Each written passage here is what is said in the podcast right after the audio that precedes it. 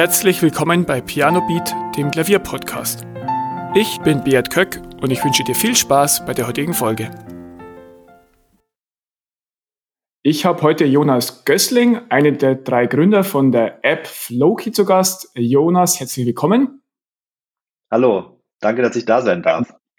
Danke, dass du da bist. Ähm, erzähl mal ein bisschen was von dir. Wer ist Jonas? Gerne auch, wer ist Jonas privat?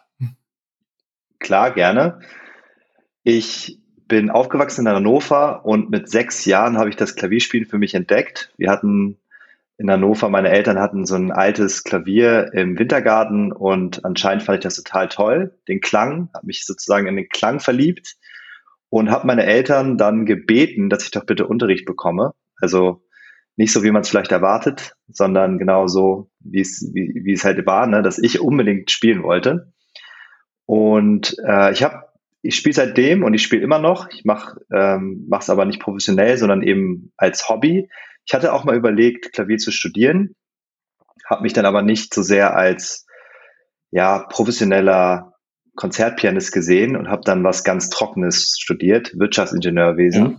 Also in eine ganz andere Richtung gegangen. Aber die Musik ist dann über Flowkey am gegen Ende meines Studiums äh, wieder zu mir gekommen durch die Idee. Ja, das ist schön. Ähm, ja, ähnlich wie bei mir. Ich spiele auch seit ich sieben bin Klavier und für mich ist es auch immer so ein Hobby gewesen. Und ja, ich stand auch mal vor dem Schritt, soll ich es jetzt professionell machen oder nicht? Und ich habe mich auch für das Hobby entschieden. Ja, du hast Flowkey schon angesprochen. Ähm, ja, stell die App doch mal in wenigen Sätzen vor. Was ist Flowkey? Flowkey ist eine App zum Klavierlernen, ganz einfach runtergebrochen. Und das Besondere an der App ist, dass sie erkennt, du richtig spielst. Also äh, bei mir war das so, während meines Studiums hatte ich keinen Unterricht, ich hatte kein Geld und auch keine Zeit für einen Lehrer, ja. Und ich wollte aber weiterhin mir Sachen beibringen und habe dann ähm, zu der Zeit war ich sehr interessiert an Jazz, Jazz-Improvisation und habe dann auf YouTube geschaut natürlich.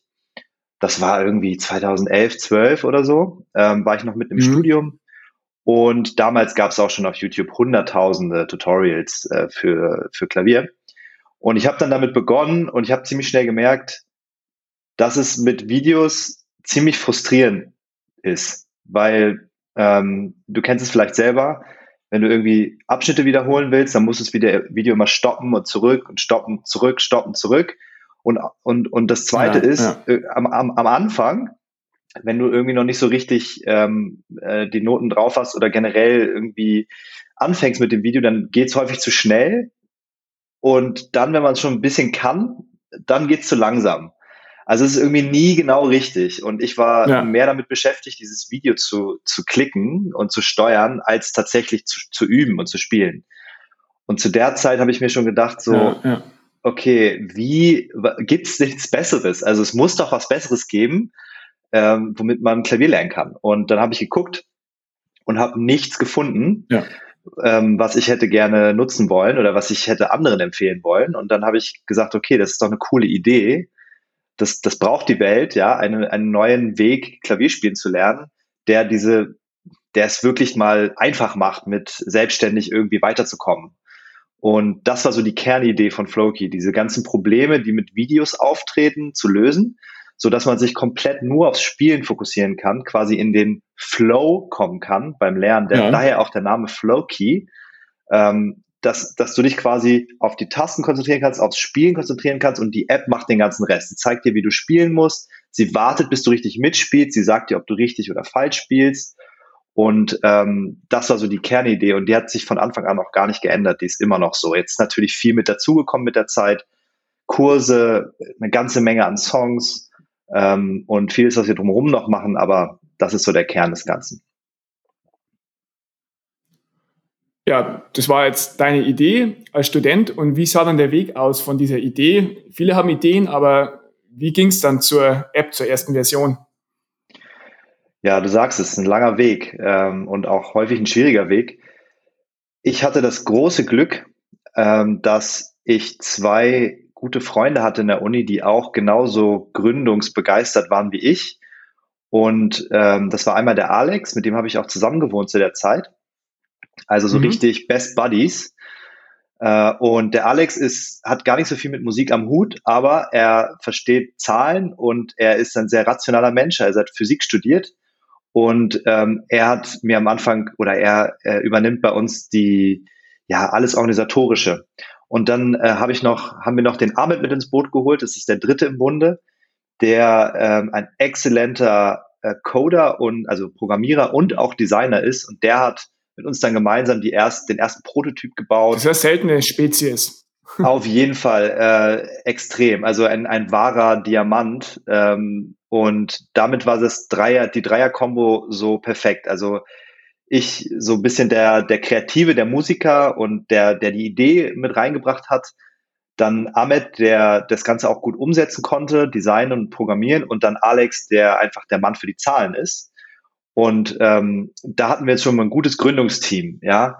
Und dann hat es aber trotzdem noch sehr lange gedauert. Wir haben dann ähm, ein Exist-Gründerstipendium beantragt. Das kann man in Deutschland ich glaube, es mhm. gibt es nur in Deutschland. Das ist, wenn du aus der Uni heraus oder ähm, im universitären Kontext ähm, gründen möchtest, dann kannst du ein Stipendium beantragen. Das haben wir dann bekommen. Das war 2013.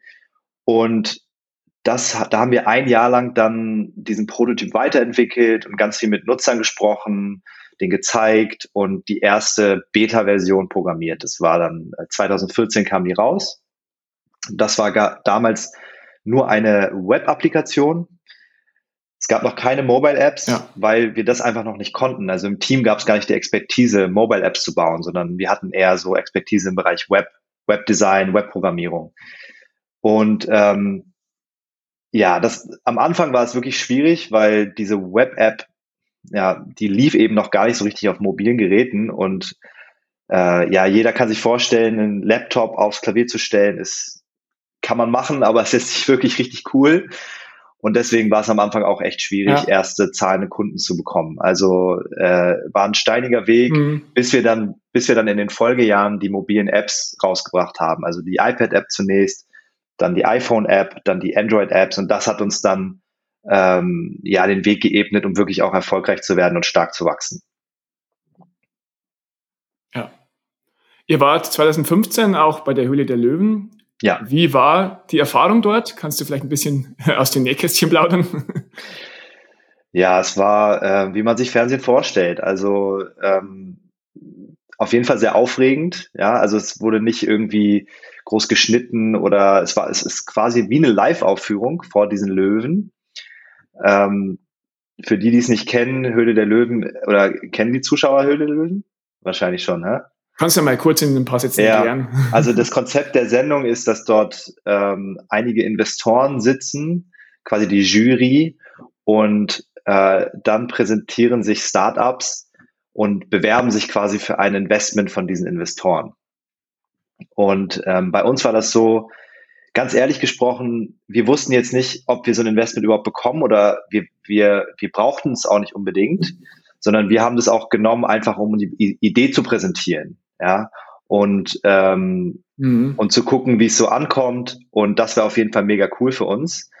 Am Ende hat äh, ja hat es halt nicht funktioniert. Die die Investoren, also die Löwen, äh, fanden unsere Bewertung, mit der wir an den Start gegangen sind, zu hoch und haben gesagt, das ist irgendwie eine Fantasiebewertung, das äh, da würden sie nicht mitziehen. Und ähm, als es dann ausgestrahlt wurde, war es aber, also die, die Menschen da draußen fanden es mega cool. Ich meine, wir hatten zu der Zeit nur eine iPad-App. Es gab noch keine äh, Phone-Apps. Ja. Und trotzdem haben wir einen großen Anstieg gesehen der, der Nutzerzahlen, natürlich auch des Umsatzes. Und es hat uns auf jeden Fall geholfen, so ähm, auf eine neue Stufe zu kommen. Mittlerweile, also ja. wenn man sich das jetzt nochmal genau von, von der Vogelperspektive anschaut, sind wir jetzt natürlich noch viel, viel, viel größer geworden, als wir damals gewachsen sind. Ne? Also auch international und so. Aber das war schon 2015 war das schon echt eine große Hilfe für uns. Ja. Ja gut, ihr habt dann indirekt auch jede Menge Aufmerksamkeit bekommen, weil genau. der, mal in der Show ist, der genau. wahrscheinlich auch viele jetzt, Aufrufe auf der Website Server ja, jetzt, zusammen. ja, ja, und, und, jetzt sind wir sicherlich ähm, das Zehnfache wert von dem, was wir damals als Bewertung aufgerufen haben. Also von daher. Ist auch ein Stück weit die Löwen vielleicht dabei oder denkt ihr, ja gut, Nochmal bitte? ob da auch ein Stück weit Genugtuung dabei ist. So schaut her. Ähm, wir sind jetzt viel mehr wert als eure Fantasiebewertung. ja, also, äh, ja, es war so ein bisschen, ähm, es war so ein bisschen so, dass ich schon das Gefühl hatte, dass die Löwen so ein bisschen von oben herab ja, uns, uns behandelt haben. Was ich aber auch okay finde. Ich meine, es ist, ich habe das am Ende total sportlich genommen, weil es ist eine Sendung, es ist Fernsehen, es ist Entertainment und ähm, da geht es nicht unbedingt darum, wirklich zu verstehen, wie ein Business funktioniert oder wirklich ja, sich irgendwie wirklich auszutauschen, weil dafür ist gar keine Zeit, sondern es geht um die Show und deswegen, das sind halt andere Regeln. Ne?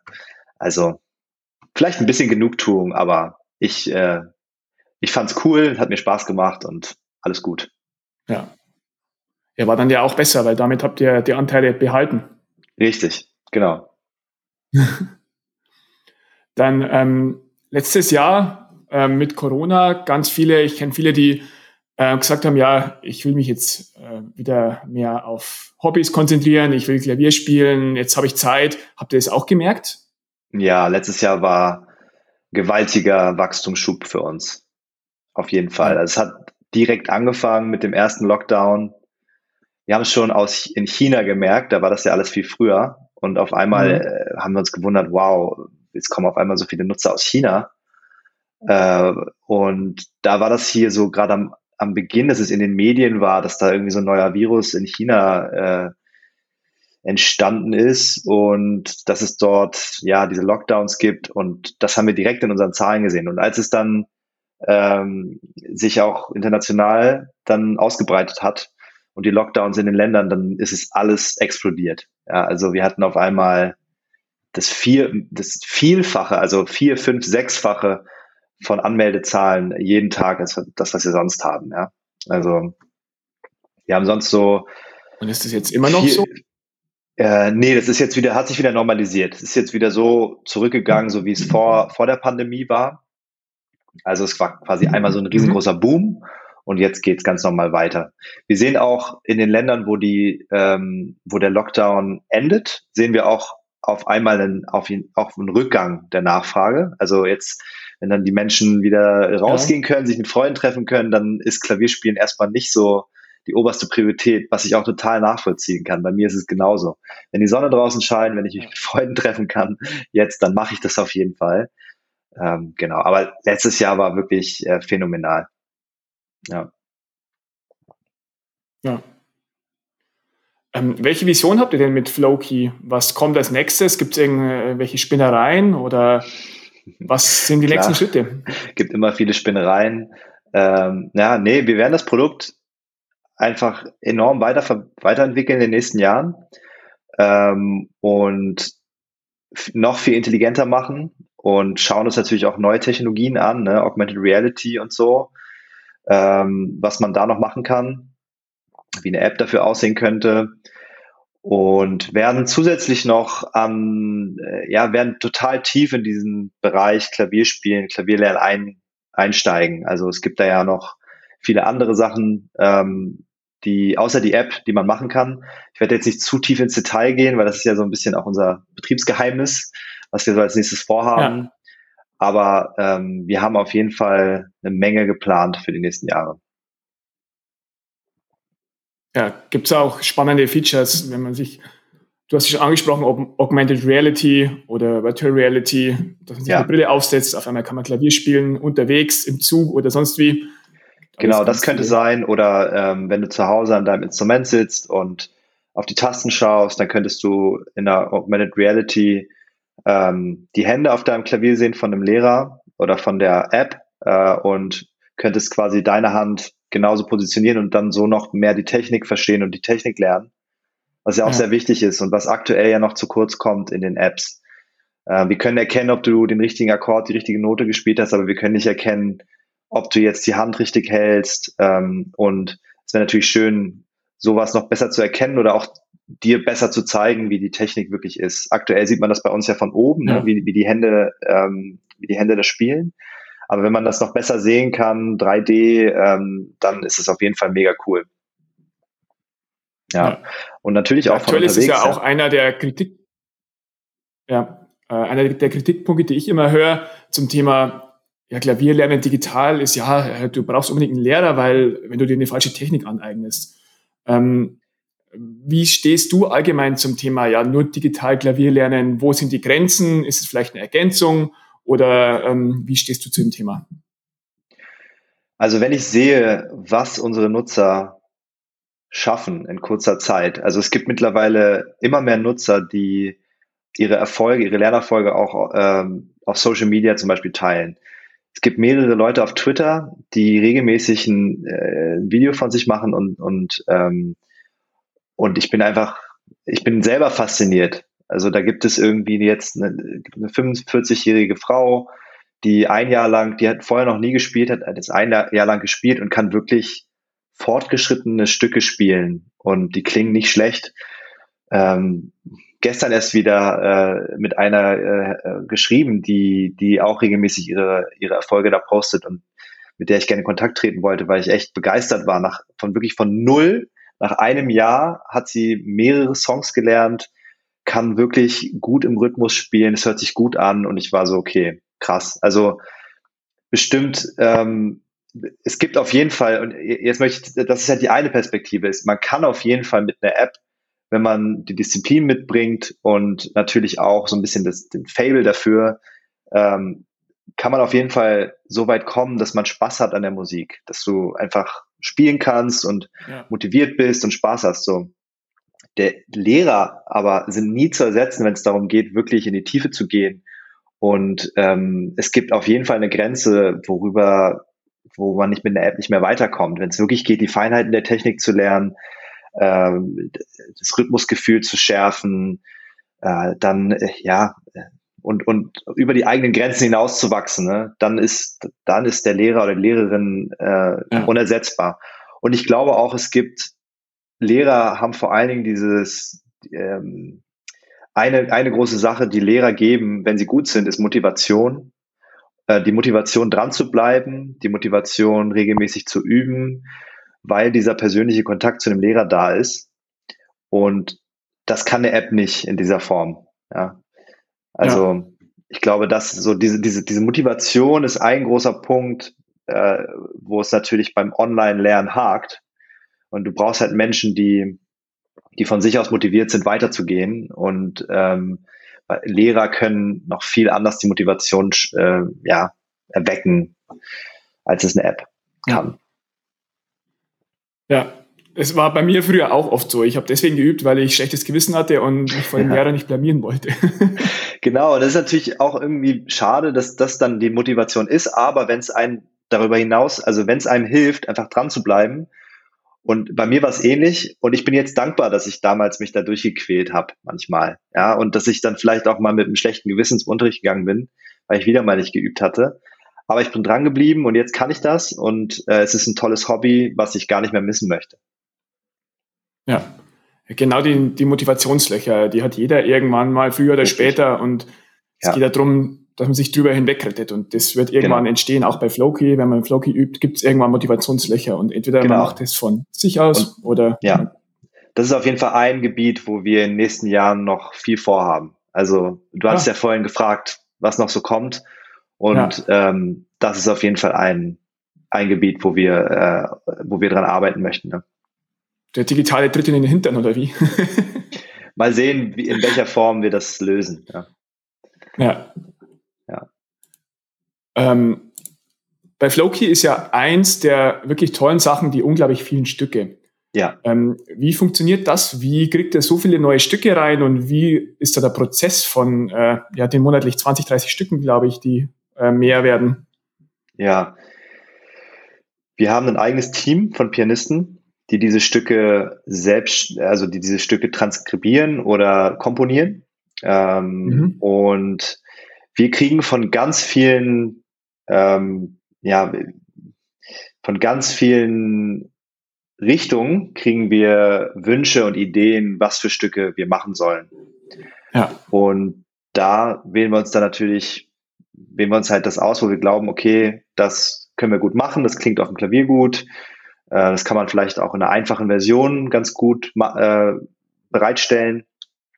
Und dann, ähm, ja, produziert dieses Team diese Songs wir haben so ein richtiges Studio-Setup bei uns, so ein fest eingebautes Studio-Setup. Dort können sie, können die Pianisten sich hinsetzen, die Aufnahme starten, das Stück spielen und dann danach ja in mehreren Schritten das dann in die App implementieren. Mhm. Also es ist ein längerer Prozess, aber der zum Teil auch automatisiert ist durch, durch halt ein gutes Studio-Setup und ähm, ja, durch ein gutes Team, was es dann schafft, diesen, auch die Qualität der Musik, äh, ja, den Qualitätsanspruch zu halten. Also wir haben einen sehr, sehr hohen Qualitätsanspruch. Ich glaube, das ist auch etwas, was unsere App von anderen Apps unterscheidet, die es noch gibt, ähm, die eher so Game, so wie ein Game äh, wirken und wo es jetzt ja. nicht so sehr darauf ankommt, auf den genauen Notensatz oder genau die, ähm, die Musikalität dahinter, sondern eher um dieses, diesen Spaß des Game. Und wir haben schon diesen musikalischen Anspruch, den wir in diese App reinbringen. Ja.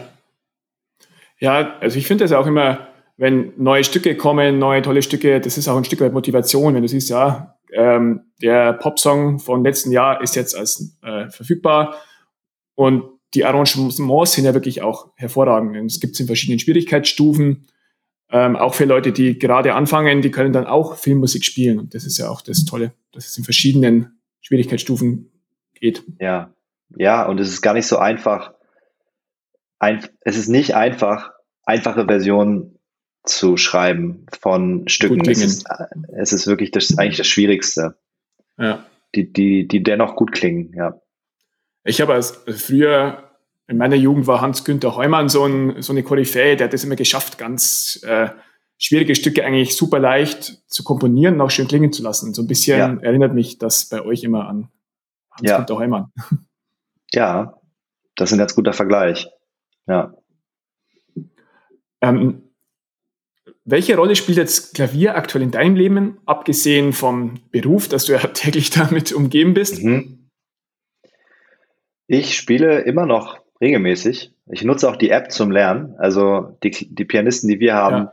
die sind besser als ich. Und ähm, die, die Stücke, die wir in der App haben, da gibt es wirklich welche, die auch fortgeschritten sind. Und ja. gerade lerne ich zum Beispiel die Partita von Bach und mhm. äh, auf der modernen Seite Don't Stop Me Now von Queens. Da haben wir eine echt tolle Version, äh, die wirklich auch schwierig zu spielen ist, weil sie schnell ist. Ähm, ja. Und ja, die beiden, an den beiden Stücken versuche ich mich gerade. Ansonsten habe ich auch äh, seit, also ich bin Vater von zwei kleinen Töchtern und spiele gerne was äh, und dann singen wir zusammen irgendwie Kinderlieder.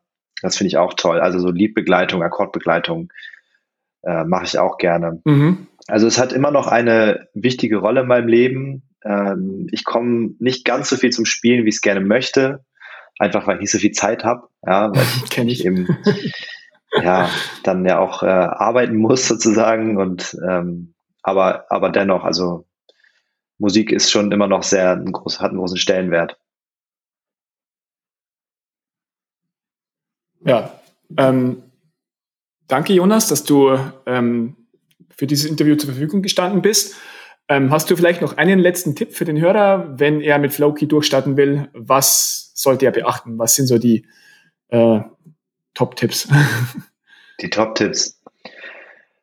Also, wenn man noch nie Klavier gespielt hat, was wahrscheinlich bei deinen Hörern nicht der Fall ist, aber falls jemand dabei ist oder vielleicht jemand aus der Familie, der das irgendwie machen möchte, dann empfehle ich auf jeden Fall mit den Kursen zu starten weil mhm. die erstmal Schritt für Schritt an die Grundlagen heranführen und ähm, danach sich den Songs zu widmen und dann richtig äh, ja sich einen Lieblingssong auszusuchen und den weil das ist einfach die beste Motivation, ne? ähm, einen Song zu finden, ja. der einen wirklich umhaut und diese Motivation, die man hat, diesen Song zu spielen, die trägt, die trägt einen auch durch äh, Motivationslücken. Ähm, und für alle anderen, die also schon mal gespielt haben, kann ich wirklich nur empfehlen, das, was ich gerade gesagt habe, geht in die App, sucht euch einen Song aus, der euch richtig, richtig umhaut. Ihr könnt euch jeden Song anhören und das auch kostenlos. Also ihr müsst noch nicht bezahlen, bevor ihr nicht einen Song gefunden habt, den ihr richtig cool findet.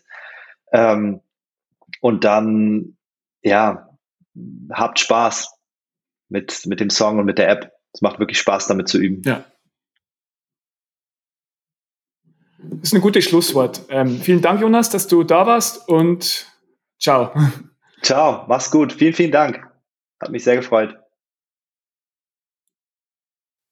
Vielen Dank, dass du zugehört hast. Weitere Informationen zum Podcast findest du in den Show Notes und auf pianobeat.de.